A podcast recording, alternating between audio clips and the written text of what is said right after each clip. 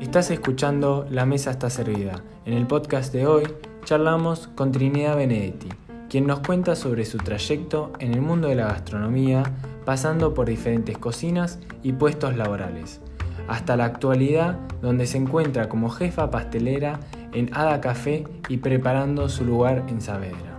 Si te gustó el podcast, seguinos en Spotify y puntuanos con 5 estrellas para que nos ayudes a crecer y siempre estar al tanto de nuevos episodios. Bueno, Trini, muchísimas gracias por aceptar la invitación. Es un honor tenerte acá. Este, hace mucho que me interesa eh, tenerte como invitada y nunca se me dio la oportunidad. Y el otro día en, el mercado de Villa Crespo, con, las charlas que hubo, eh, te vi y te escuché y, bueno, me, resultó muy interesante eh, lo que vos aportás a, la gastronomía de Buenos Aires y a, a, la nueva gastronomía y bueno, nada, más que agradecido de tenerte acá. gracias. gracias por invitarme. Y bueno, este, contanos un poco cómo fue que arrancaste en el mundo de la gastronomía, eh, cómo decidiste empezar a cocinar. Eh, bueno, a ver, arranqué un poco por, por, atropello y sin saber muy bien que me iba a dedicar a esto. yo en realidad estudié en la secundaria, hice una tecnicatura de diseño y producción de indumentaria, entonces venía de ese palo. En el último año de la secundaria eh, ya desde un principio igual de la carrera, la verdad es que sabía que no me quería dedicar a la indumentaria, pero bueno, nada, estaba atrapada, una decisión que tomé a los 12 años, imagínate. Eh, en el último año de la carrera me anoté nueva 21 para estudiar eh, ciencias políticas, entonces estaba como haciendo las dos cosas. y en ese momento yo estaba estudiando teatro. un compañero de teatro que trabajaba en unos apartamentos boutique en Palermo necesitaba a alguien que tuviera buen idioma y yo había estudiado 10 años inglés, ahora está bastante golpeado, pero en ese momento tenía acento británico. Eh, entonces, nada, necesitaban a alguien que fuera una vez por semana a estos apartamentos a hacer como una cuestión medio de... Eh, ay, ¿cómo era que le llamaban ellos? No sé, pero básicamente la cuestión era que querían formar como un buen lazo con la comunidad de gente que vivía ahí. Entonces yo tenía que ir a armarles el desayuno y y hacer como la cuestión de servicio y entablar conversación con ellos, armar todo bonito y demás. Y ese fue el primer acercamiento que tuve a todo lo que es hospitalidad y servicio. Eh, ahí como que un poquito me empezó a, hacer ruido esta idea. Además yo estaba haciendo UA 21 y si bien me gustaba un montón, no sabía como, no me veía como politóloga como ni siquiera sé bien qué hace un politólogo, ¿no? Eh, siempre me gustaron las ciencias sociales y mi vieja siempre me decía que, que, yo me tenía que dedicar a eso porque tenía facilidad y tenía interés, pero si bien sí, no me veía como haciendo eso a largo plazo. Entonces, eventualmente lo dejé, eh, pero este acercamiento como a Breakfast Hostess, ese era mi título, eh, me, me, hizo entender la cuestión de, de, servicio y la hospitalidad, ¿no? Como que el turismo y la gastronomía en ese aspecto son súper parecidos. Eh, inclusive en ese momento me puse a averiguar para hacer la carrera de turismo, pero era una licenciatura larga en escuelas privadas y yo no me veía pudiendo pagar durante cuatro o cinco años la carrera. Eh, creía que no lo iba a poder lograr, entonces medio que lo abandoné y dejé la idea ahí. Eh, después de, terminar la secundaria, estuve unos meses en los que además me enfermé súper mal del estómago y como que no entendían muy bien qué era lo que me pasaba, si era celíaca o qué, demás. No había nada médico en real, pero no tenía ninguna alergia ni ninguna restricción como tal. Entonces empecé a cocinar mucho en mi casa para entender qué era lo que, lo que podía comer, lo que no, eh, conocer de verdad qué era lo que estaba comiendo, no sé, de pronto no podía comer un paquete de galletitas, entonces me hacía yo mis propias galletitas y buscaba, bueno, una harina integral y no sé qué, y así. Eh, y en ese momento además me puse a ver un montón de, de, tele, o sea, siempre me gustó cocinar. En mi familia la comida es como algo un poco importante. Mis raíces son italianas y paraguayas, pero yo me crié con mi familia paraguaya y por suerte mi abuela cocina como los dioses y mi mamá también. eh, entonces desde muy chiquita yo siempre cociné con ellas y, no, y hasta, inclusive de chiquita, no sé, si me quería ir de vacaciones o para mi viaje de, de, séptimo y, demás, eh, cocinaba y le vendía a mi familia, no sé, empanadas o tortas, eh, pero nunca lo había visto como algo que podía hacer con mi vida. Eh, y bueno, cuando me enfermé y empecé a cocinar un montón, empecé también a ver muchos programas. Soy muy fanática de Ana Olson, de Osvaldo Gross. Me la viendo el gourmet, me la pasaba viendo el gourmet. y ahí como que empecé a aprender un montón. Como, sobre todo la gastronomía siempre me, me despertó curiosidad y siempre, no sé, era un sueño para mí como, bueno, algún día hacer un curso o tal vez hacer la carrera y sobre todo además yo decía que quería hacer la carrera en el de pastelería con Osvaldo, como que eso era para mí una meta, eh, pero no veía que fuera a suceder. Y de pronto, bueno, en ese interín que me di cuenta de que me gustaba mucho cocinar y que de pronto también existía la posibilidad de que me pudiera bancar una carrera de un año de manera privada, porque era solamente un año, entonces era un compromiso además a corto plazo, eh, y que además me iba a dar eh, una rápida oferta laboral, ¿no? Como por el otro lado también se vinculaba con el tema esto del turismo que te decía antes, eh, yo siempre además quise viajar, bueno, a todo el mundo no, le gusta viajar, ¿no? Pero como que para mí era una de mis metas más grandes en mi vida, la de, de viajar y tener un trabajo que además me permitiera hacer esto. Eh, y por ese lado como que lo de gastronomía cerraba. Eh, y además, bueno, la pastelería como que siempre lo que me interesó era esta cuestión más como técnica y muy química, ¿no? Eh, no sé, como que entre los gastronómicos y los pasteleros y los cocineros y demás, siempre es como lo típico de que el cocinero nunca sabe hacer un postre porque la cocina de pronto es un poco más relajada eh, y no sé, si le pusiste demasiada sal al puré, hervís dos papas más y con eso la arreglás, o le pones un poco más de crema y de pronto con la pastelería no. Eh, y entonces por ese lado me interesaba un poco más, ¿no? Eh, bueno, nada, estuve como lo que sería el primer cuatrimestre del año un poco haciendo mucho en mi casa, hasta que un día de pronto me di cuenta de que no podía comer lemon pie cuatro veces a la semana. Entonces empecé a vender creó como un pequeño emprendimiento, pero micro, minúsculo, no lo conocía nadie, pero nada, empecé a vender tortas, eh, cosas de pastelería, eh, y con eso empecé como a financiarme, digamos, me pude anotar en la carrera de, pastelería, eh, arranqué en el segundo cuatrimestre, me acuerdo, entonces una vez que arranqué, nada, continué con el emprendimiento, sobre todo, además, mi fuente fundamental de ingresos era que yo hacía como un servicio medio pop-up en distintas ferias de diseño de indumentaria, entonces yo iba y con mi puestito y era la que ese día vendía la comida, las bebidas y demás. Eh, entonces estaba muy bueno además porque me permitía, por un lado, trabajar relativamente poco, obteniendo buenos ingresos, eh, y a la vez tener un montón de tiempo para poder, no sé, practicar un montón, no sé, yo la verdad es que los primeros meses por lo menos salí y le saqué un montón de rédito porque yo estaba ahí todo el tiempo. O sea, si me podía anotar a todos los seminarios que hubieran, me anotaba, si podía estar cuatro horas en la biblioteca, lo estaba, eh, si me podía anotar a talleres o cosas y cuestiones, prácticas libres y demás, también lo hacía. Eh, entonces, nada, como que un poquito me obsesioné con eso. Eh, y después ya para el segundo cuatrimestre, eh, empecé a... No me acuerdo bien cómo es esto en el orden de cosas, pero básicamente tuve un profesor que me, me, me cegó mucho porque el chabón había viajado por todas partes y que se notaba que, que había estado esto, en todos los lugares del mundo, que había estado en, restaurantes con estrellas Michelin y, como que, nada, era como wow. Eh, y él sobre todo fue el que me hizo empezar a querer mucho el oficio y la carrera y, y replantearme y un poco la verdad es que obsesionarme. O sea, en ese momento me obsesioné por completo, como que todo el tiempo que tenía disponible en mi vida lo dedicaba a la gastronomía, me la pasaba investigando y si tenía dos pesos de más iba a comer a un lugar o me compraba un libro o intentaba hacer un curso, un seminario, lo que fuera. Eh, finalmente, ahí es, eh, ya en el segundo cuatrimestre de la carrera, pude entrar a trabajar a Ninina, en donde estuve en realidad muy poco tiempo, y como además ayudante de producción de la parte de sobre todo salada. Eh, no sé, de lo dulce hacía solamente galletitas, no mm. mucho más. Pero estuvo bueno como un acercamiento. Eh, como una primera experiencia.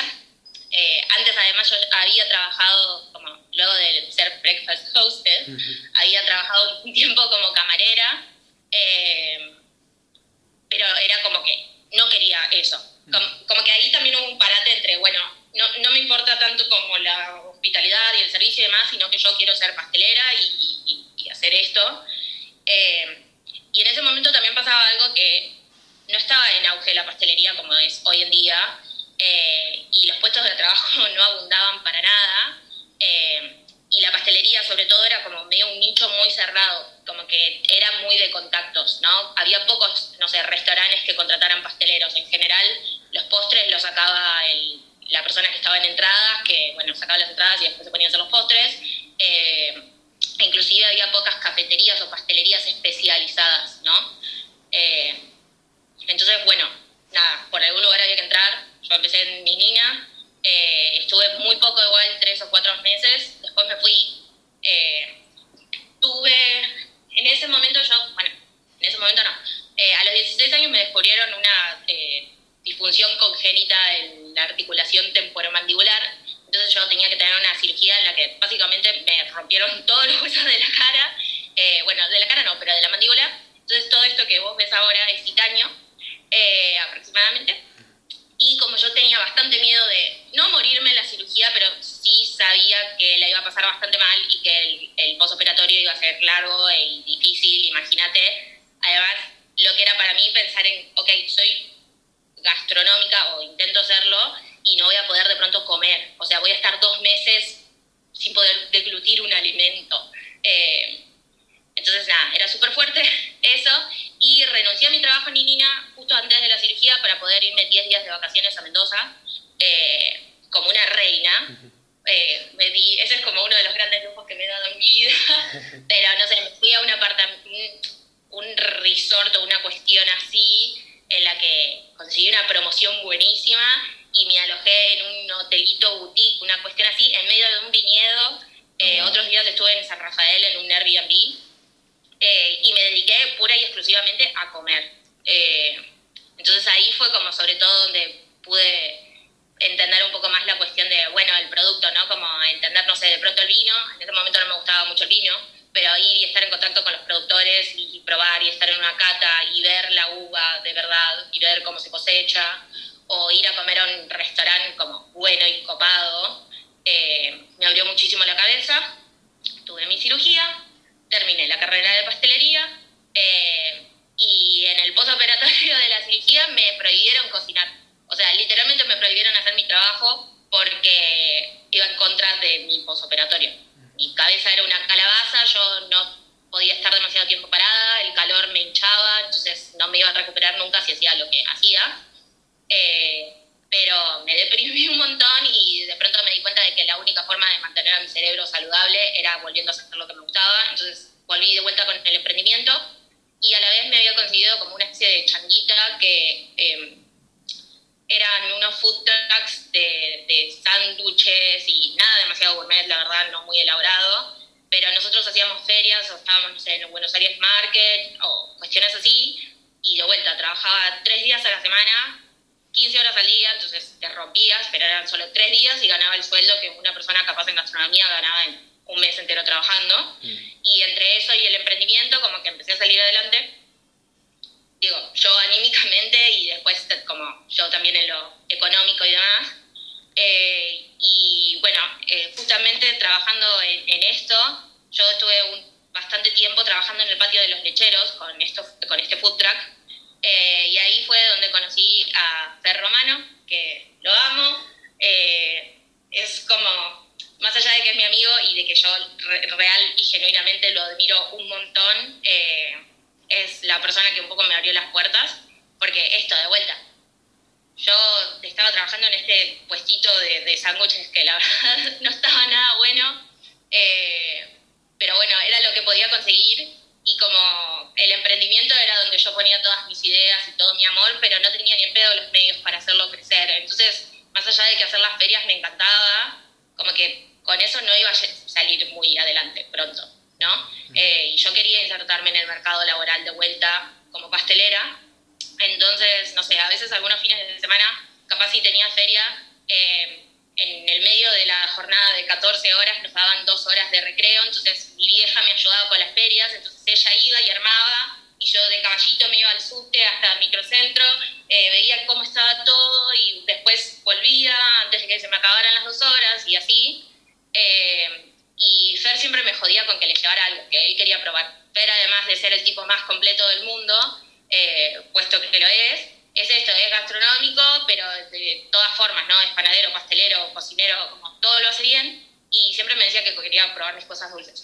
Entonces uno de estos días en los que yo me medio rateé para ir a mi feria y ver con mi vieja que todo estuviera bien, le traje una carrot y un brownie, como una cuestión así, como nada, toma, probá, listo, se lo dejé y así como cual tiré una bomba de humo, me fui corriendo y como no quiero ver ni siquiera su reacción, y el chabón vino, no sé, 15 minutos después, como completamente fascinado, de como, no, qué rico que está esto. Y yo como, pero literalmente es una carrot cake y es un brownie. O no, pero realmente es muy difícil conseguir un brownie con esta humedad y le pones sal y tiene, no sé, nueces pecan y como, bueno, para, tampoco, o sea, no descubrí nada, ¿no? Pero él como, no, y la carrot, la carrot es la mejor que comí en la vida. Y yo como, ay, wow. Eh, no, te juro, es que fue así. Y el tipo probó eso y me dijo, vos sos muy buena y yo te voy a llevar a lugares. Vos vas a ver, confía en mí. Y yo como, bueno, ok, dale. Y literalmente, eh, esto me acuerdo que fue un sábado y el lunes al mediodía él me escribió y me dijo, escúchame, ¿te interesa esta propuesta de trabajo?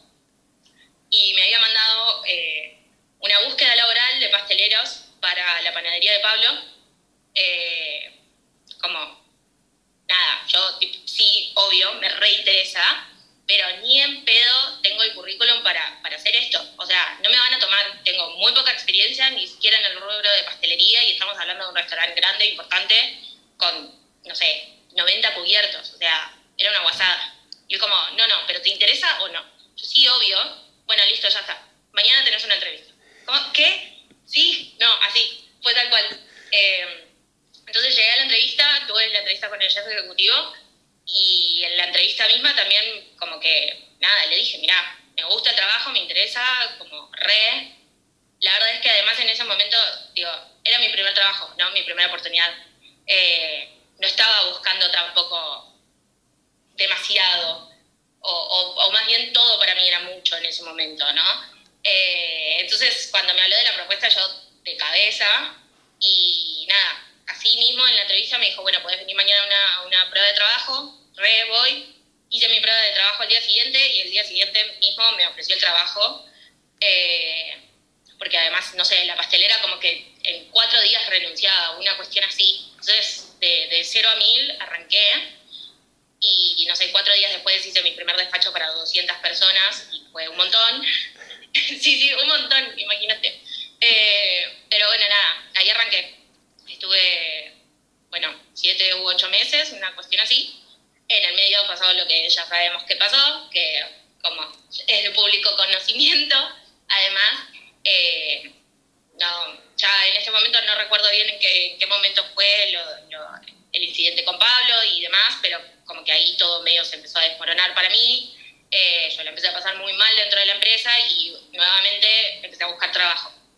Pero otra vez me di cuenta de que seguía sin haber ofertas laborales para mí eh, como pastelera. Otra vez era súper eh, difícil, eh, inclusive hasta estaba buscando en ese momento trabajar ya de medio de cualquier cosa y tampoco me llamaban o no me convencía o otra vez me veía en la cuestión de como, pero ¿qué voy a hacer? O sea, finalmente, después de todo el tiempo que me costó llegar a estar en este lugar, tener, no sé, poder ofrecer estos platos y, y además ya en ese momento yo podía de vez en cuando ejecutar mis propios postres, ¿no? Como mis propias ideas. Eh, entonces no quería dar marcha atrás con eso.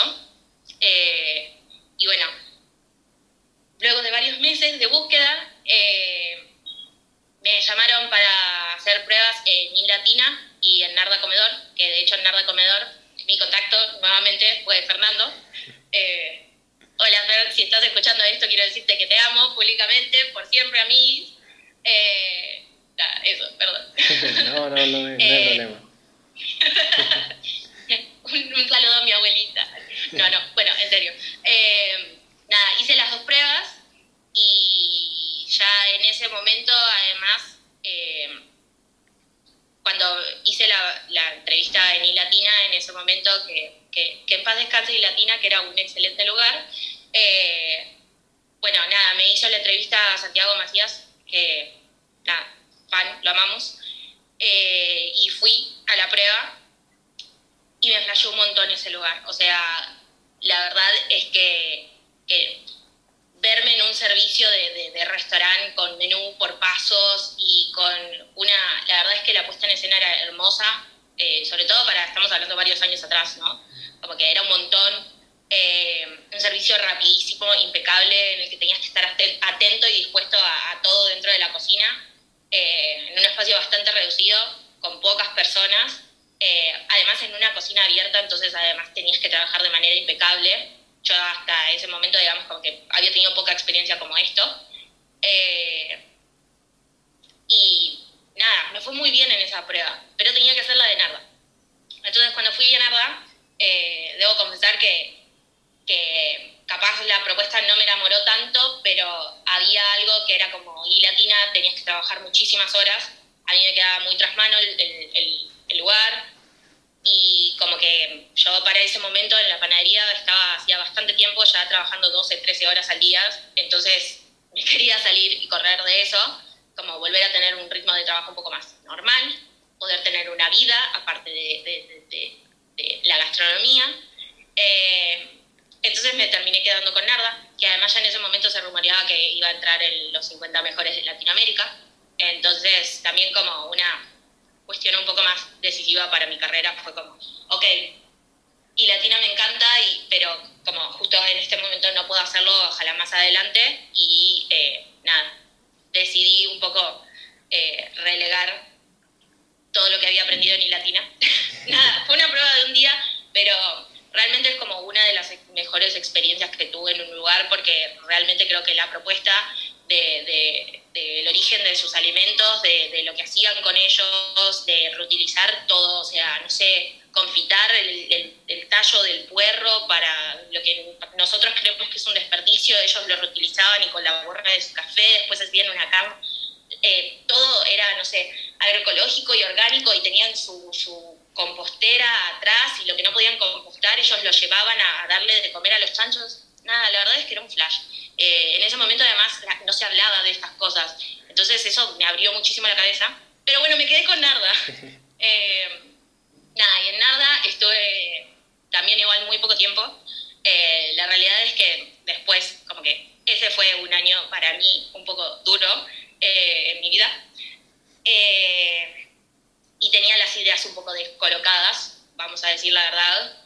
en Narda la verdad es que me costó bastante adaptarme eh, como eh, sobre todo el grupo de, trabajo, eh, porque nada, si bien los pibes eran buenísimos y demás, también es como que siempre había trabajado con, con, gente que era mucho más como yo de pronto, ¿no? Como que, que, sí, que había estado en todos los puestos de trabajo, en la cocina y demás, pero que, que, que eran muy gente como de barrio, de pronto por decirlo así, ¿no? Como que habían arrancado redes de abajo y demás y de pronto en Narda me, me crucé con gente que, que eran pies muy bien, eh, pies con mucho mundo, como gente de, no sé, 20 años que había ido a Europa y que había hecho pasantías y que había estudiado en todos lados y que era como, fa, chabón, soy re chiquita acá, muy. Eh, y entonces me, me, sentía un poco que no pertenecía a ese lugar, ¿no? Como que ni en pedo se, me ocurría aportar una idea en cocina, la, verdad es que estaba ahí para aprender, eh, pero nada, me sentía un poco como pichi todo el tiempo, eh, capaz por inseguridad mía, pero bueno, e, era lo que era. Y yo ya me había ido a México antes del viaje, eh, como mi viaje antes de la cirugía por si me moría era Mendoza y cuando finalmente no me morí con la cirugía ahorré para irme a México. Eh, en México estuve tres semanas y me, fascinó. Fue la primera vez además que yo viajaba sola al exterior, como todo. Eh, y nada, me voló mucho la cabeza, me di cuenta de la gastronomía que tenían, me di cuenta además de que había muchísimo trabajo en México. Eh, me interioricé mucho con, con, su cultura y con la gente y con entender también el rol que México tiene en la gastronomía mundial, ¿no? Eh, porque por suerte hoy Argentina ya está mucho mejor posicionado y todo el mundo habla de nosotros. Eh, pero bueno, digo, a mí no me daba el cuero para irme a Europa, no tengo ciudadanía y no, no podía acceder a ciertas cosas, eh, no sé, o una pasantía o demás. Entonces México, ya luego de haber estado allá, me parecía un lugar al que, que yo podía ir fácilmente, conseguir trabajo, curtirme, conocer otra cultura, otros ingredientes, aprender, viajar, hacer lo que había querido hacer todo el tiempo eh, durante toda mi vida. Eh, y bueno, nada, eh, eventualmente renuncié a Narda para irme a México y bueno, me fui. en México estuve un año, sí, un año. pasé un poco los primeros meses viajando, estuve dos meses como recorriendo un poco. En mi primer viaje allá yo había ido un poco más hacia el lado del Caribe, entonces esta vez decidí ir para el lado del Pacífico.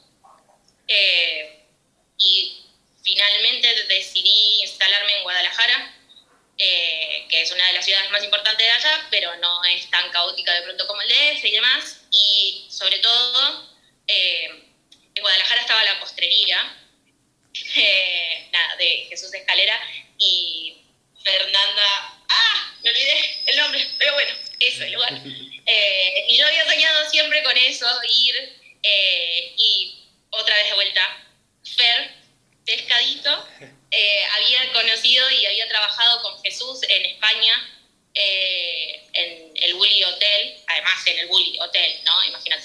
Eh, y me había hablado súper bien y una de las primeras cosas que me dijo fue como, si te vas a México, anda a verlo a Jesús, anda a la postrería y no sé qué. Como, bueno, ok, voy. fui, obvio que no buscar trabajo, porque la realidad es que esos lugares, sobre todo además en México, un lugar de ese estilo, un poco sobrevive por los pasantes, ¿no? Eh, entonces, imagínate, de vuelta, yo no estaba en condiciones de hacer una pasantía, había muy pocos empleados y los empleados que estaban ahí eran hacía años y eran gente ultra capacitada, pero solamente ir a vivir la experiencia de un menú de degustación de postres me flashó. Eh, y además, sobre todo en Guadalajara, hay como una cultura pastelera muy grande. Eh, y de, de, restaurantes, como todos los, los, los, buenos restaurantes son muy buenos, como no solamente buenos, como realmente muy buenos. Entonces, nada, decidí quedarme ahí. Eh, me habían hecho una propuesta además para eh, como meterme en una empresa que tenía varios locales gastronómicos, entonces ellos querían armar un centro de producción de pastelería, les interesaba mi currículum y demás. Yo estaba lista para eso, pero eh, cuando teníamos que arrancar todavía el local estaba en obra y que esto y que lo otro y no sé qué demás. Entonces ellos tenían un bar eh, en el que necesitaban un ayudante de cocina y como para que yo pudiera empezar a, subsistir por mis propios medios económicamente eh, y además para que no buscara otro trabajo, ellos me ofrecieron que arrancara con eso y después, en el momento de que el lugar estuviera listo, ir al centro de producción.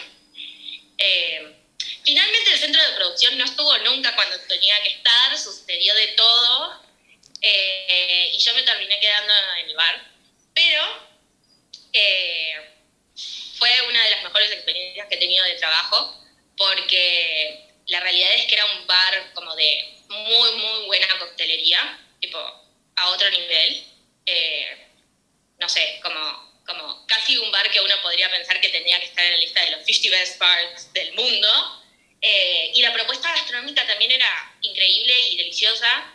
Eh, y todo estaba como súper bien pensado, como que cada platito que era para tapiar tenía un un millón de procesos y había un montón de cosas que hacer y decoraciones y como todo así. Eh, y trabajé con, con, con, Alan, que era el, jefe de gastronomía como de, de, la, de, la, empresa, que fue uno de los mejores jefes que tuve en mi vida, además, como no solo desde el lado de, que realmente era como todo el tiempo, wow, cuánto sabe este hombre, como nunca, nunca dejó de enseñarme, eh, sino además hasta del lado humano, como que por primera vez me crucé con un jefe que era como, yo quiero ser como vos, eh, realmente. Eh, bueno, Alan y Héctor, que Héctor era el jefe de pastelería que había estado trabajando en la postrería antes, entonces como que también imagínate para que un bar tuviera un postre elaborado súper elaborado y con su eh, helado hecho por ellos mismos y todo, como que la propuesta era increíble. Eh, aprendí muchísimo, además me hice un grupo de, trabajo buenísimo, un poco después terminé haciéndome cargo de, la cocina, entonces también además fue como, bueno, arranqué de pinche yo la pastelera, no sé qué pasó, ahora soy cocinera. Eh, pero nada, estuvo muy bueno, aprendí un montón, sobre todo además de conductas de trabajo, como no solo de técnica, eh, pero además de, cómo tiene que ser una cocina, cómo hay que, cantar una comanda, cómo, no sé, la mise en place y de qué forma, y cómo aprobar todo siempre, no sé, como me, me, voló la cabeza, y sobre todo además esto, Alan es una de las mejores personas del planeta, eh, y me enseñó mucho de cómo liderar no sé, Alan no, venía y te cagaba pedos, sino como, ah, esto puede sonar mal, pero eh, él estaba decepcionado si vos hacías algo mal, ¿entendés? Y, y cuando vos decepcionabas a Alan, que era el, tipo más grande del planeta, te sentías muy, muy mal, como que era como decepcionar, no sé, al Papa, ¿entendés? Entonces, vos no querías eso, vos querías estar a la altura de sus expectativas y demostrarle que, que, que vos estabas listo y dispuesto para mejorar y ser siempre su mano derecha. Eh, entonces, todo el tiempo te ponía un nivel que era extraordinario. El grupo de trabajo era hermoso, me hice como familia y amigos, y además imagínate, yo encima a México me fui sin papeles, entonces yo era inmigrante ilegal.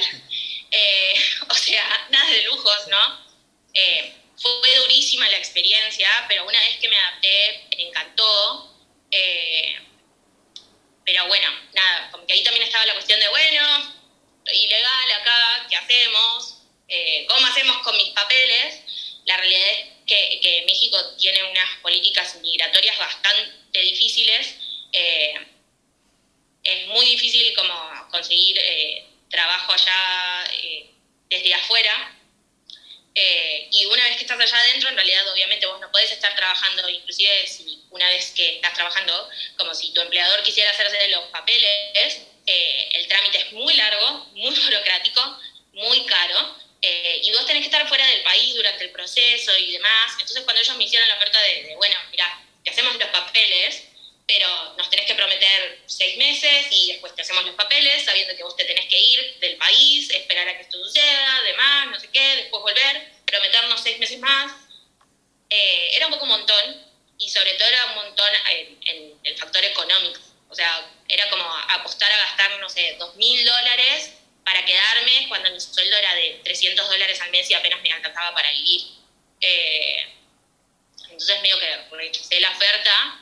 Eh, en ya la, visa, digamos, de seis meses que te dan como, como turista se me estaba acabando. Entonces, bueno, me fui a Colombia durante dos semanas para vacacionar un poco, pero además sobre todo para salirme del país, volver a reingresar y quedarme seis meses más eh, el reingreso fue bastante difícil porque por un lado además yo venía de Colombia y entonces ya sabemos los preconceptos que hay de estos países.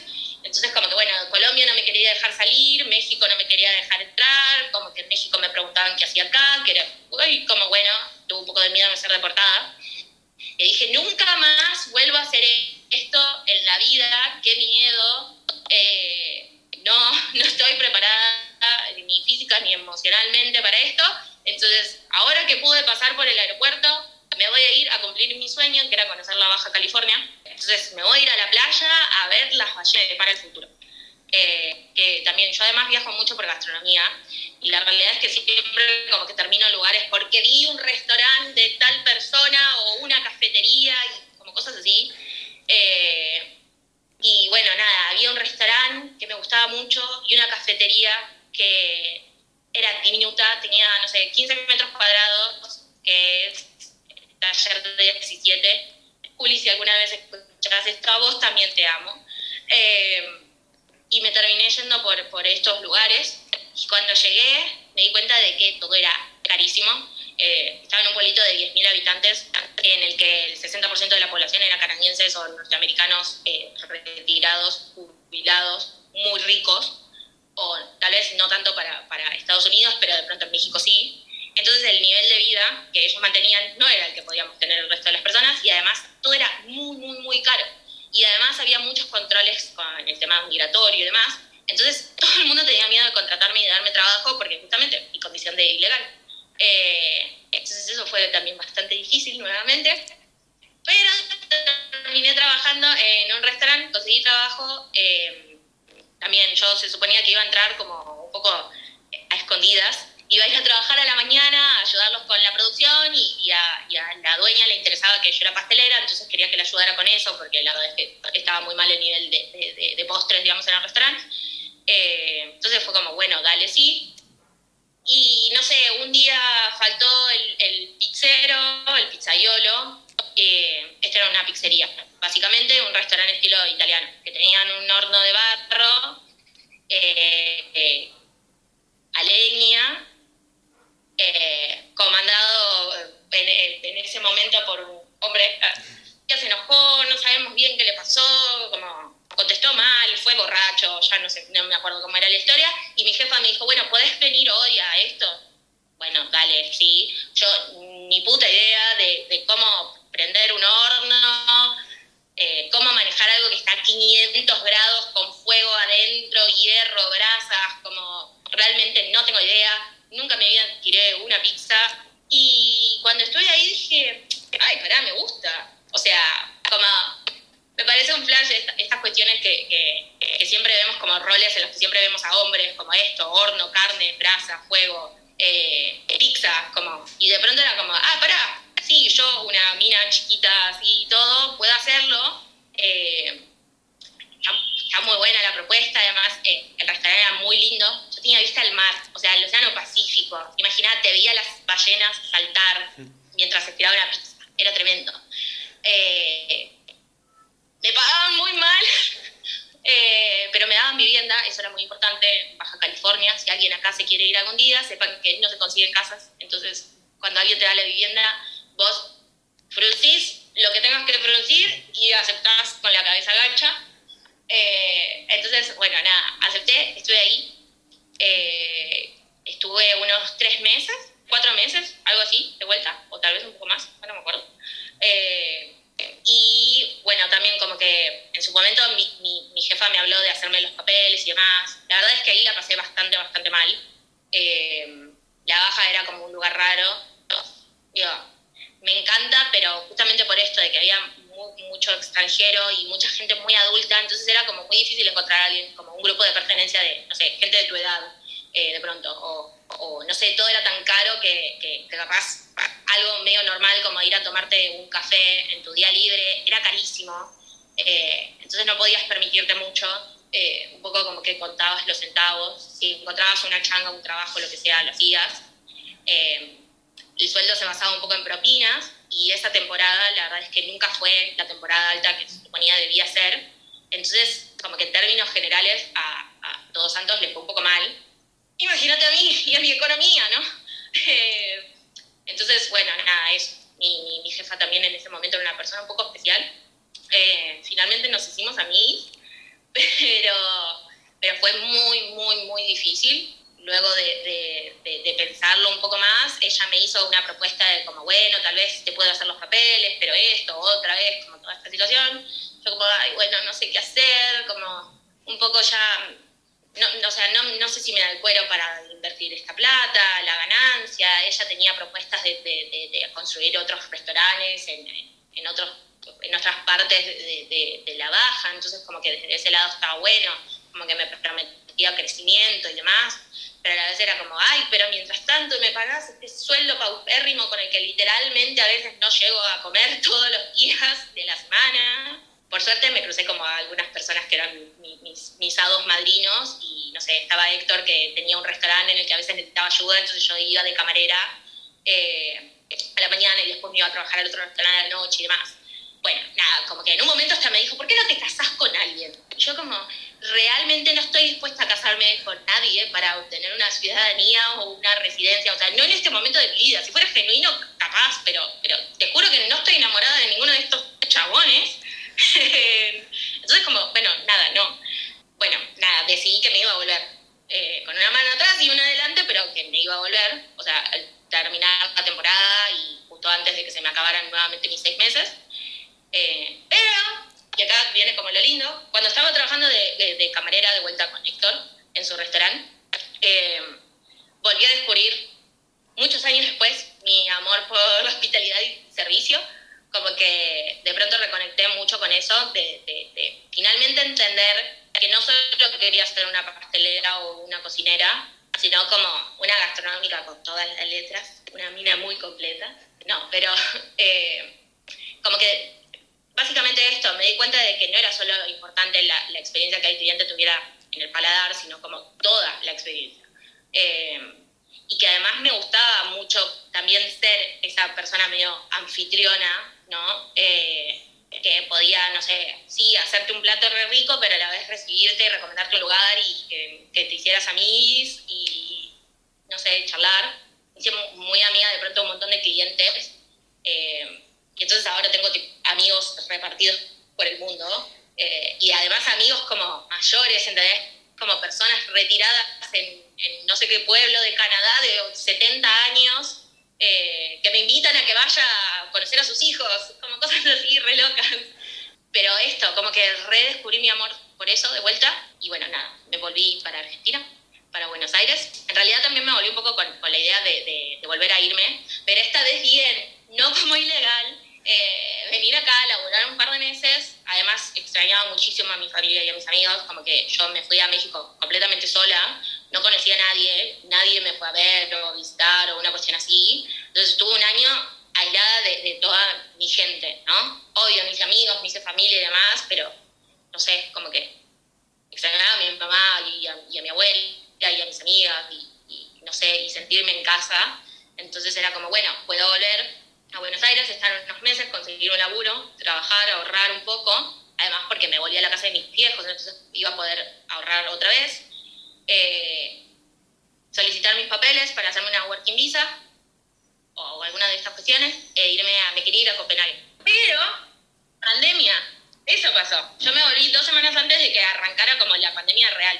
Eh, entonces ya en mis últimos días en Ciudad de México, otra vez Fer Pescadito apareció eh, y me consiguió una entrevista en Aramburu. Entonces yo igualmente volví diciendo como, ¿qué? ¿Yo? ¿Yo voy a trabajar en Aramburu? O sea, bueno, capaz, ¿no? Pero yo, ¿en serio? Nada, llanto, crisis, emoción, todo lo que puedas imaginarte. Eh, volví a Buenos Aires y al día siguiente tenía la, la, prueba, que claro, que encima ni siquiera, tenía una entrevista y, y, de pronto no me podían hacer la entrevista porque tenían un evento y me dijeron, vení directamente a la prueba de estaba. ¿Qué? Aramburu, o sea, realmente estamos hablando de Aramburu. Como yo lloraba, literalmente lloraba pensando en esto. Fui a Aramburu, hice mi prueba, me fue bien y me di cuenta de que no era el trabajo que quería. Eh, me di cuenta, como que este siento que es uno de los momentos determinantes de mi vida, pero el momento en el que me di cuenta de que no me interesaba darle de comer a esta gente. Como me encanta el concepto de menú de pasos, me encanta poder hacer cosas con nitrógeno y, no sé, vidrio templado, porque más o menos era eso pero en ese momento cubierto de Aramburu salía como 100 dólares. Eh, entonces eran 30, 40 comensales a los que cuando vos mirabas al público te dabas cuenta que, que no les estabas cambiando la vida o la experiencia o la noche, de que, de que era algo que ellos podían hacer, digo, eh, no sé, de pronto cuando escuchás a, a Andoni Luisa Duris hablar de, de eh, él dice que hay mucha gente que ahorra para ir a su restaurante y vivir esa experiencia, porque es algo extraordinario y, y que tienen esa cultura. Para nosotros no, o sea, es un poco inaccesible la realidad es que eran todos eh, o turistas o gente de mucha, mucha guita que se sentaban a comer ahí, pero también podrían haberse sentado en McDonald's, entonces no, no sentía que hubiera una experiencia transformadora, pero digo, mi, abuela nunca se va a sentar a comer en este restaurante, nunca, yo no me sentaría a comer en este restaurante, nadie que yo conozca podría sentarse a comer acá, entonces es como trabajar para gente completamente anónima. Y además siendo uno también anónimo, porque también esto es una de las cuestiones que me di cuenta ese día, de que después de haber trabajado en la panadería de Pablo, en Narda Comedor, eh, de haber pasado eh, por Aramburu ese día, de que a nadie le importa la persona que estaba detrás de esos platos, ¿no? Como que, que todos, todos ven y admiran a Narda, eh, o en su momento a, a Pablo, nadie se acuerda de, eso, de las personitas que están atrás, porque son como robotitos, ¿entendés? A nadie realmente le importa. Y, y, nada, no, no, o sea, no, no, quiero decir que es un poco como, sí, tal vez un poco sí es por el ego, pero yo siento que soy alguien, que vos sos alguien y que todos somos alguien, eh, y que más allá de que obvio Narda es extraordinaria y, y, nada, y hay grandes cocineros que se, que se merecen el lugar que tienen, no es que no, pero, que yo quiero poder tener un poco de contacto eh, con el cliente, ¿no? Mm. Como que sepan que, que, sí, yo hice este plato bajo, bajo tu nombre, en tu restaurante, de pronto, demás, pero que soy yo. O tal vez no quería estar tan en, como en el ala de alguien, viste, como en esta cuestión medio vampiresca. No sé, ¿qué pasó? El respeto a uno mismo también de, de que, bueno, que está bien que estás trabajando ahí, pero que está bien que te conozcan, que sepan quién sos vos y quién es parte del equipo que trabaja para tal. Sí, re, o sea, bueno, esto es algo que me pasó mucho en La Pana, pero, pero de pronto yo a veces hacía postres especiales. Eh, y claro, yo estaba escondida real en una torre de marfil porque la pastelería estaba en el primer piso aislada de todo el mundo, yo trabajaba sola, arriba, tipo sola, como, como en una torre, o sea, no, no veía gente, no, no, escuchaba nada, estaba aislada. Eh, pero de pronto hacía postres que, que, mis compañeros, mis jefes, todos decían como, wow. Y después los clientes los probaban y era como, wow, de vuelta. Y felicitaban a, a, Pablo. Y, y, Pablo no sabía lo que yo había sacado esa noche, no tenía idea de lo que era. Y los aplausos se los llevaba él. Entonces, como desde ese lado era re duro y, me volví a ver un poco en esa situación eh, en la que igualmente no sé si hubiese tenido tanto lugar para crear, pero ¿qué pasaba si me pasaba vuelta eso en Atapuro? No, no, no sabía si quería eso. Eh, entonces dije que gracias, pero no gracias. Y me fui y esto fue dos días después de que yo llegara de México y al día siguiente cuando me desperté dije, ¿qué carajo hago de mi vida? O sea, no tengo trabajo, acabo de venir de un, de un país, no tengo tipo cosas, no tengo plata, no, no tengo ofertas, propuestas de trabajo, nada, ¿qué voy a hacer? Soy una fracasada. Eh, y al día siguiente me levanté y dije, bueno, basta, esto se termina, nada de depresión, te pones a buscar laburo.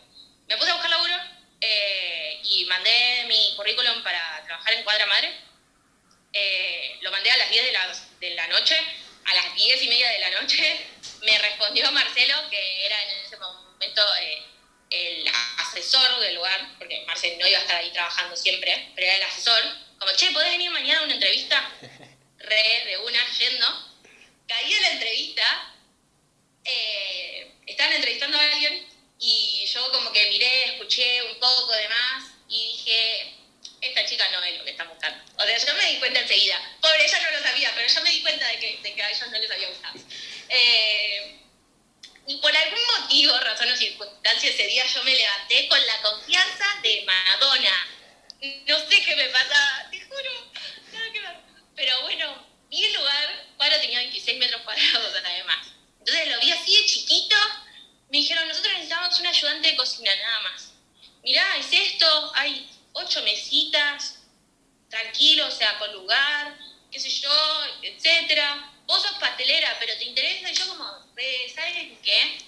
No se los dije en ese momento, pero yo pensaba, qué buen lugar para laborar, chiquito, canchero, pero copado, viste, como sin hacer mucho ruido.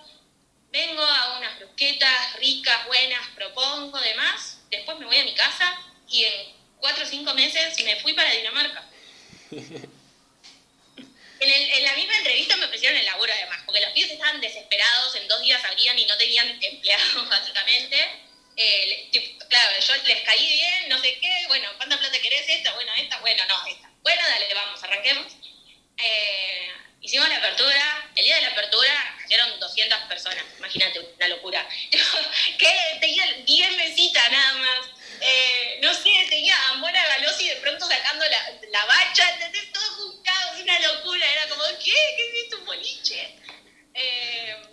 Bueno, nada, ahí arrancó la experiencia cuadra.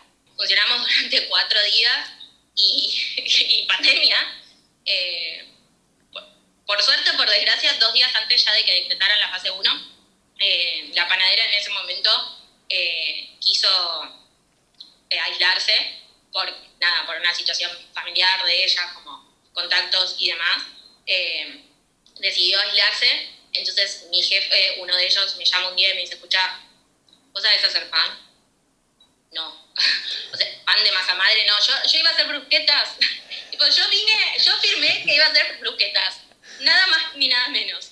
Eh, pero bueno, vos sabés hacer pan y la verdad es que no. Pero si nos enfrentamos a que abrimos hace cuatro días y nos vamos a quedar sin panadero, como que es obvio, aprendo, no sé, ni idea, ¿no? Eh, nos las arreglamos, hay que hacerlo. Entonces, eh, de un día para el otro tuvimos que cortar con la propuesta de la noche. La realidad es que ya se sentía el miedo en ese momento, obviamente. Eh, entonces fue como, bueno, cortamos la propuesta de la noche y a partir de mañana salimos como solo de día. dos días después, fase 1, cierre total de todo por suerte, como éramos una panadería, pudimos seguir funcionando, entonces yo no estuve un solo día aislada de, todo el confinamiento. Eh, por suerte por desgracia, ni idea. Pero nada, eso, de pronto como que me volví panadera y pude meterme como pastelera. La realidad un poco es que si bien yo me quería ir a, Dinamarca y afuera y, hacer todo medio tranquilo, eh, yo ya el día que me senté, mientras esperaba para tener mi entrevista en cuadra, vi el lugar y sabía que ese lugar tenía mucho potencial. Y que además cuando me contaron de la propuesta, y que en ese momento éramos solamente yo haciendo el, despacho de la noche eh, y la panadera a la mañana, que hacía como medio todos los productos, que obvio una persona no podía hacer mucho, me di cuenta de que, de que eventualmente iban a necesitar a alguien que fuera sobre todo pastelero. Entonces yo ya tenía un poco el ojo puesto ahí, no, no, no voy a decir mentiras, pero no me imaginé que iba a ser como lo que terminó siendo.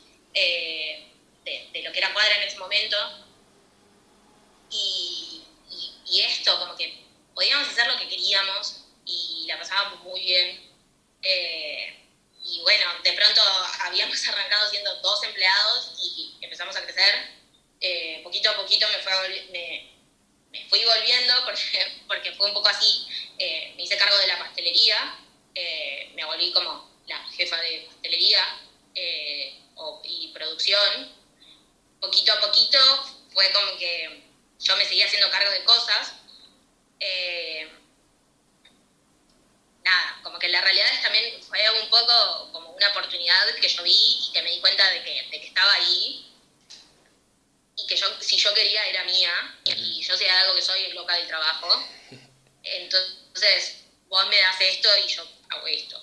Eh, y nada, y cada vez que alguien venía y decía, ¿podemos hacer esto? Sí, obvio, yendo, acá. Eh, y, y, además estaba dispuesta a estar 15 horas al día ahí, porque un poco esto, realmente no había nada para hacer en la pandemia, pero además me encantaba, o sea, a todos nos gustaba mucho trabajar ahí. Eh, entonces, bueno, nada, me el jefa de pastelería, de producción, de pronto un día vinieron y me dijeron, che, encontramos un local, queremos poner una taquería. ¿Qué? ¿Cómo? Loca, o sea, yo llegando, aterrizando así, eh, y bueno, nada, ahí fue cuando empezó como a nacer Way. Cuando ya nació Way, digo, pasó esto de, de, que de pronto éramos como, bueno, eh, Marce y vos. Yo como, wow, esto me está poniendo en un lugar que es como, no, la jefa de pastelería de producción. bueno, eh, y de pronto fue como, bueno, ahora también Campi, wow, Campi, bueno, y ahora también Anti, wow, Anti, wow, pará, pará, chabón, o sea, yo no firmé para esto. Eh, Vos firmaste por las brusquetas. No, yo iba a ser ayudante de cocina, no, no la jefa del imperio. Ah, ah, ah, no, pero eso, como que en un momento, digo, más allá de todo lo lindo, fue realmente como, yo no firmé para esto. O sea, obvio que desde, la idea y desde el lado de cómo crecí, porque ciertamente es así, yo en un año, con 24 años, estaba manejando cuatro locales. Casi es una locura impensada. Eh, como que me, me, hizo re grande en ese aspecto, pero a la vez estaba completamente sobrepasada. Eh, y hasta inclusive cuando sentía que podía manejarlo, que podía hacerlo y demás. Porque digo, a todos, la realidad es que a todos nos cuesta eh, los trabajos, y digo, ser jefe nunca es fácil.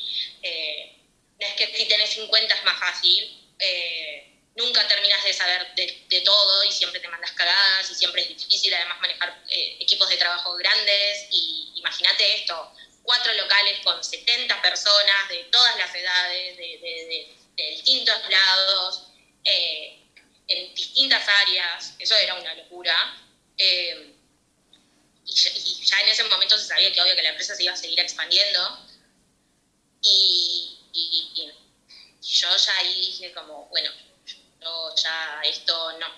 Eh, más que nada porque no era mi sueño y de pronto yo quería estar dentro de una cocina. Obvio que el crecimiento natural dentro de la gastronomía te aleja de la, de la, de la cocina como tal, pero de pronto yo sentía que era el departamento de compras o recursos humanos y era como realmente algo para lo que yo no estaba preparada, no me gustaba, además sobre todo eso, como que sí, capaz lo hacía bien, pero no era lo que yo quería hacer. O bueno, capaz lo hacía re mal, pero digo, realmente no era lo que yo quería hacer. Eh, y, no, no era feliz haciendo eso. O sea, como que ya no.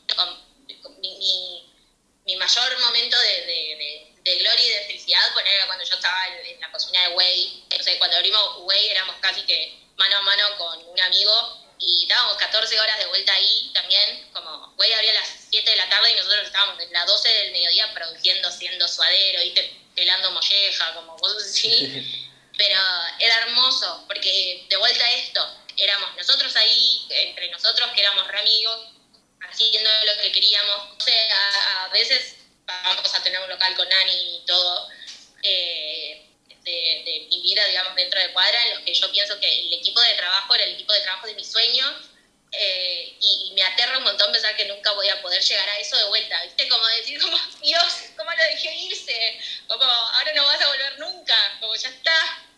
Eh, nada, eso.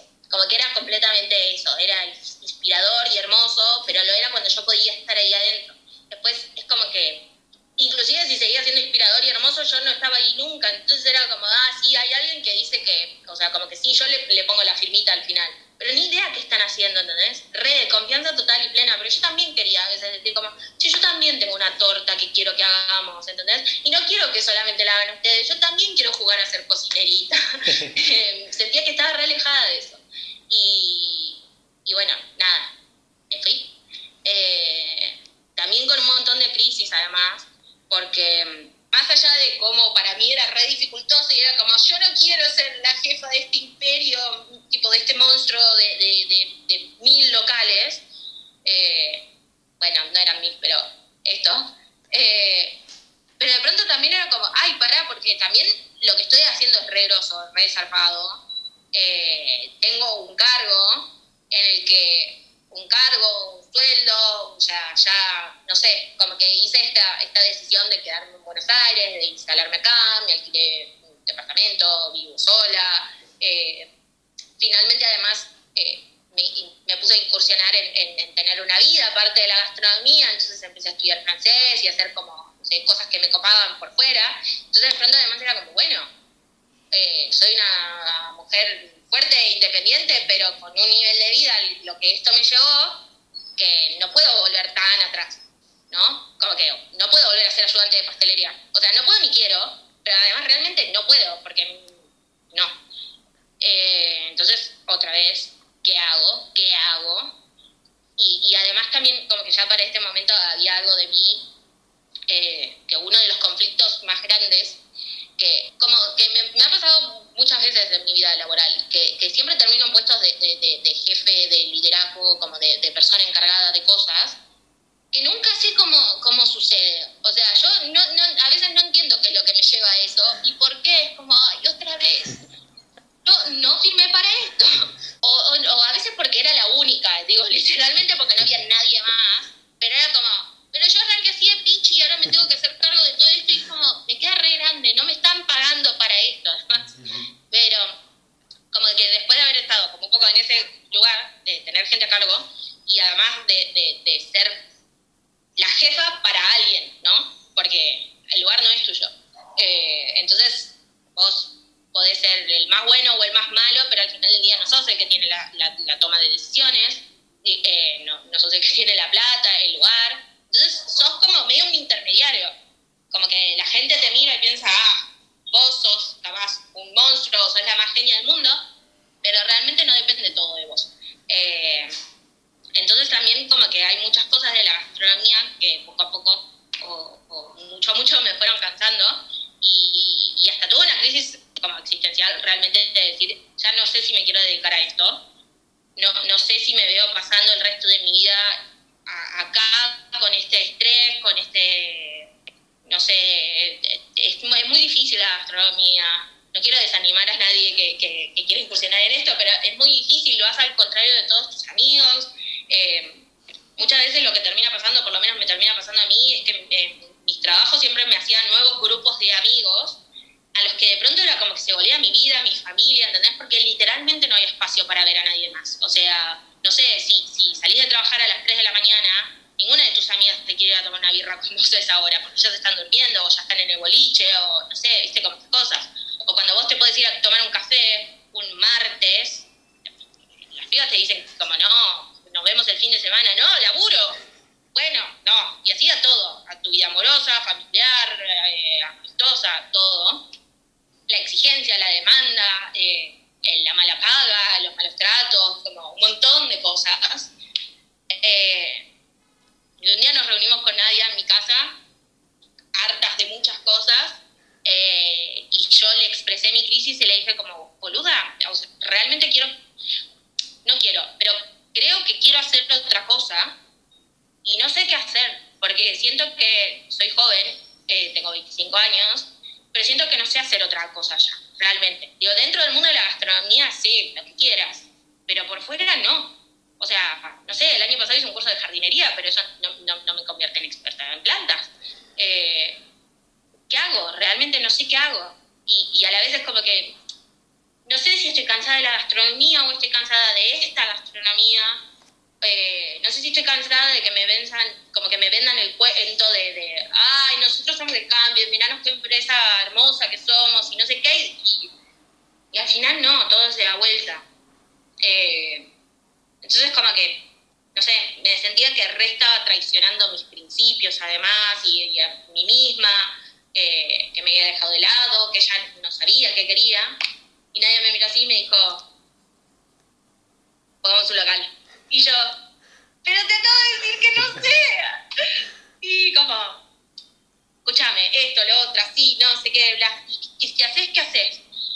Y, y yo le dije, le dije esto de como, siento que por la única razón, no mentira, no es la única razón, pero lo que realmente me entusiasma de, de poner mi local es poder militar el cambio, o sea, yo siempre milité estas cosas, digo, como en el feminismo y, en, un montón de cosas de la gastronomía, digo, ahora que soy más famosa y cara, por supuesto, pero desde siempre, desde que era chiquita, como que me paraba frente a mis jefes y los mandaba la concha de su madre y me importaba una mierda y todo el tiempo me decían que era una negra de mierda y, una maleducada y que no iba a llegar a nada y, y así, y encima era mujer y todas las cosas que ya sabemos que pasaban. Eh, y entonces también como que decía como, ¿sabes qué? También, además de que obvio quiero militar el cambio, la verdad es que hay una mostrarle a, todos estos soretes que... ¿Vieron? ¿Viste, ¿Viste ese, ese, video de quién es Nati Peluso cuando dice que los compañeritos le hacían bullying y ella mira hacia la cámara y le dice, ¿la gorda está triunfando? Bueno, no, así me siento. Eh, bueno, todavía no, porque todavía no es local, pero ya cuando llegue van a ver. Pero sí puedo transformar como esto. O sea, sí puedo generar un espacio de trabajo seguro, con mis propias reglas, para la nueva generación, para que todas estas personas no tengan que pasar o no vuelvan a pasar lo que yo pasé y lo que los demás pasaron, lo que muchos pasamos, ¿no?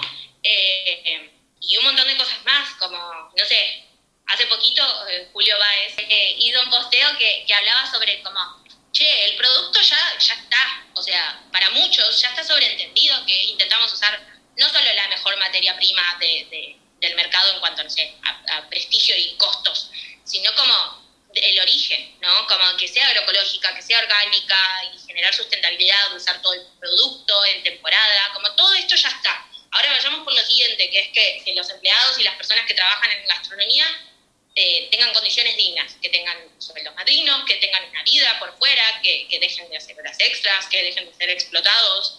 Eh, acá no hay tanto estudio de esto, pero en otros países sí, el síndrome del, burnout de pronto en la gastronomía es una cosa enorme. Como hay muchos gastronómicos que se suicidan y que están deprimidos y medicados. Ahora por suerte ya no pasa tanto, pero cuando yo arranqué en la vieja escuela, realmente que no era alcohólico era drogadicto. O sea, la merca era una cuestión habitual en, todas las cocinas y el que realmente no era merquero era porque se la pasaba alcoholizado. Eh, y el que no, eh, tipo, fumaba como un escuarzo todo el día tabaco. Entonces, bueno, esto como, che, hay que encontrar una forma de hacer que esto sea mejor. Ya sé que no somos Dinamarca, pero digo, si hay otros lugares que pueden, hay muchas cosas que, que obvio entiendo que esto igualmente sigue siendo un negocio y va a ser obvio tiene que ser redituable y los costos tienen que dar y, un montón de cosas tienen que funcionar más allá de mis ideales. Pero digo, no me quiero poner mi local para ser multimillonaria además. Como que no quiero lucrar con la gente, como con explotar a alguien para yo poder irme de vacaciones tres semanas a Miami cuatro veces al año. Eh, no, digo, sí, obvio, re me gustaría conocer Europa en el futuro próximo, pero, pero, pero no a costa de reventar gente. Y bueno, nada, como que creo que lo del local viene como un poco por todo eso. Y además de que nadie es como la única persona probablemente en la paz del planeta con la que haría esta locura. Eh, porque somos medio como la misma persona. Eh, y, y, hay muchas cosas en las que coincidimos y como que, como que siento que medio nos complementamos como desde el lado de ella capaz entiende más de esto y yo un poco más de esto. Y, y no sé, cuando a mí me duele la cabeza, ella también. Y cuando yo tengo ganas de tomar un vino, ella también. Como viste, como esas cosas. Eh, y las dos somos re locas de trabajo, entonces, digo, si bien no contamos con los medios y como la plata y un poco todo el tiempo estamos eh, recagadas en las patas porque no sabemos bien qué es lo que estamos haciendo. Eh, o, cómo manejarlo, o, cómo vamos a devolver la plata, o cómo, nada, eso nos aterra, eh, ya está. O sea, bueno, por un lado ya estábamos en esa, pero por el otro es como, no hay vuelta atrás de esto. O sea, no, no, no vamos a volver atrás, no, no queremos, por lo menos lo vamos a intentar. Eh, capaz nada, nos damos cuenta de que no y no se puede, pero por lo menos lo vamos a intentar, por nuestros aciertos y desaciertos y todo, pero, pero eso. Eh, hay un paréntesis que es que ahora estoy en Adacafé y es uno de, de, los mejores lugares de Buenos Aires. Ah, no. Pero es el primer café de especialidad del 11 y nada, es un proyecto chiquito y muy hermoso y, y, también como que un poco arranqué con la idea de, bueno, te voy a soltar más pronto y ahora es como, mm, no, te quiero. Entonces como que, ah, chiquito. No, eso. A mí me, me encantó todo lo que, lo que contaste y este, muy interesante tu, tu visión en, en, todo lo que es la gastronomía y todos los trabajos que tuviste y, bueno, y tu rápida madurez que, con tus pocos años eh, ya desde muy joven pudiste manejar equipos muy grandes y te supiste enfrentar a, a desafíos que, que, bueno, como vos dijiste, eh, nunca, por más de que seas grande o por más de que seas muy chico, eh, siempre van a ser un desafío grande y no cualquiera nace sabiendo manejar un equipo tan grande o no cualquiera nace eh, con, las habilidades natas que, bueno, que por lo visto las tenés, este, por más de que hagas un mal trabajo un buen trabajo, eh, lo podés llevar adelante y podés armar un equipo que, se sepa entender entre sí y, bueno, y nada, y, tenga un buen resultado en, lo que es todo la puesta en escena. Este, y bueno, eh, me sorprende ya que desde, desde que arrancaste en la gastronomía, eh, nunca te viste intimidada con, con, ningún desafío, ya sea de que pasaste de tener tu emprendimiento y trabajar con, eh, eh, en el lugar de sándwiches a pasar a un lugar que tiene un montón de cubiertos y que, bueno, que lleva su práctica. Y bueno, me imagino que tuviste un montón de, de golpes en, el camino, pero bueno, me alegra que, que estés por hacer algo propio y que puedas mostrar tus ideales y, y como vos decís, este, hacer la gastronomía eh, algo mejor. Eh, y bueno, nada, me, me, encantó todo lo que vos dijiste. Y como para finalizar, te quería hacer un ping-pong de preguntas muy cortito. Oído, yendo, dale. Eh, si desayunas, no todas las personas desayunan, pero ¿qué preferirías desayunar? ¿Dulce o salado? uy, me mataste, no desayuno casi nunca de mi vida, soy, soy horrible, como que haz lo que yo digo y no lo que yo hago, bueno, yo siempre en la vida, en general me, me levanto cinco minutos antes de tener que salir al trabajo y me tomo una chocolatada, porque si no me tomo una chocolatada no recomería, y si tengo me como una galletita o una banana o algo con lo que diga como, ok, sobrevivo hasta llegar a Ada tengo 40 minutos antes de desmayarme yendo, pero si tengo el tiempo de desayunar realmente, de sentarme y disfrutar el momento, eh, ninguno de los dos. Yo soy team agridulce, siempre. O sea, mi desayuno ideal es una medianona calentita y unos huevos revueltos. eso, ¿entendés? Como agridulce, un fosforito de jamón y queso, no sé, es, ese es mi, ideal. Entonces, si tuvieras que elegir entre dulce o salado, eh, es difícil. Eh, así rápido ya, salado, pero mi, equipo está en el medio. Como la pastelería salada y la cocina dulce. Como ahí, eso, esa soy yo. Ah. ¿Y después algún utensilio de cocina que, que te sea indispensable? Ay, eh, mi Victorinox tipo e, el oficio cortito o el tomatero, como el set de Victorinox de tres cuchillitos así, de, mango de color, con el que podés cortar un churrasco, un tomate, no sé, apuñalar a una persona, lo, que sea. Eso es algo que siento que no puede faltar. Eso y un microplane. Como que una vez que conoces el microplane, es como, ah, mira, un ajo, una cabeza de de, personas. eh, esas son mis dos cosas que no pueden faltar. Y después, ¿alguna comida que por el momento o que siempre te haya sido tu favorita? Eh, esto tiene que ver con, con, mis raíces, pero de mi familia, el bori porque es un plato típico de Paraguay, eh, bueno, y, y de nuestras provincias más del norte litoraleño. Eh, básicamente, como para mí siempre la descripción que hago de esto es que es como un gnocchi cocido en caldo, pero es un gnocchi con una harina especial de maíz. Pasa que mi abuela vino al país a los 16 años, eh, muchos años atrás, entonces cuando ella llegó nada de los productos que ella necesitaba, digo como de, de, su cultura de, Paraguay, entonces desde el primer momento ella empezó a adaptar sus recetas y entonces, si bien la receta es esto, yo la conozco como unos gnocchis de sémola, que además mi, abuela usa como una marca específica, que es la que ella sabe. Lo mismo con la sopa paraguaya, ¿entendés? Como que ella las hace así. Eh, y el bori bori para mí es la mejor comida del planeta, como el verdadero comfort food del mundo. Un día, algún día voy a hacer una noche especial de algo, como un día de, cocina paraguaya, a la manera de mi abuela, ¿no? O bueno, no sé si tenerlo permanentemente, pero un día decir, ¿saben qué? Hoy hacen 5 grados, vamos todos a comer boribori en el barrio.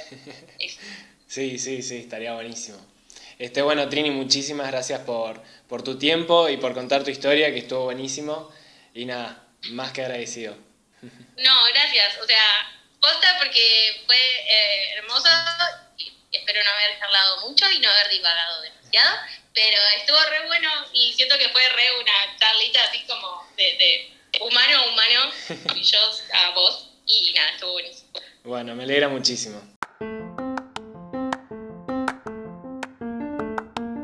Gracias por escuchar el capítulo de hoy con Trinidad Benedetti y su historia. Para más podcasts así, suscríbete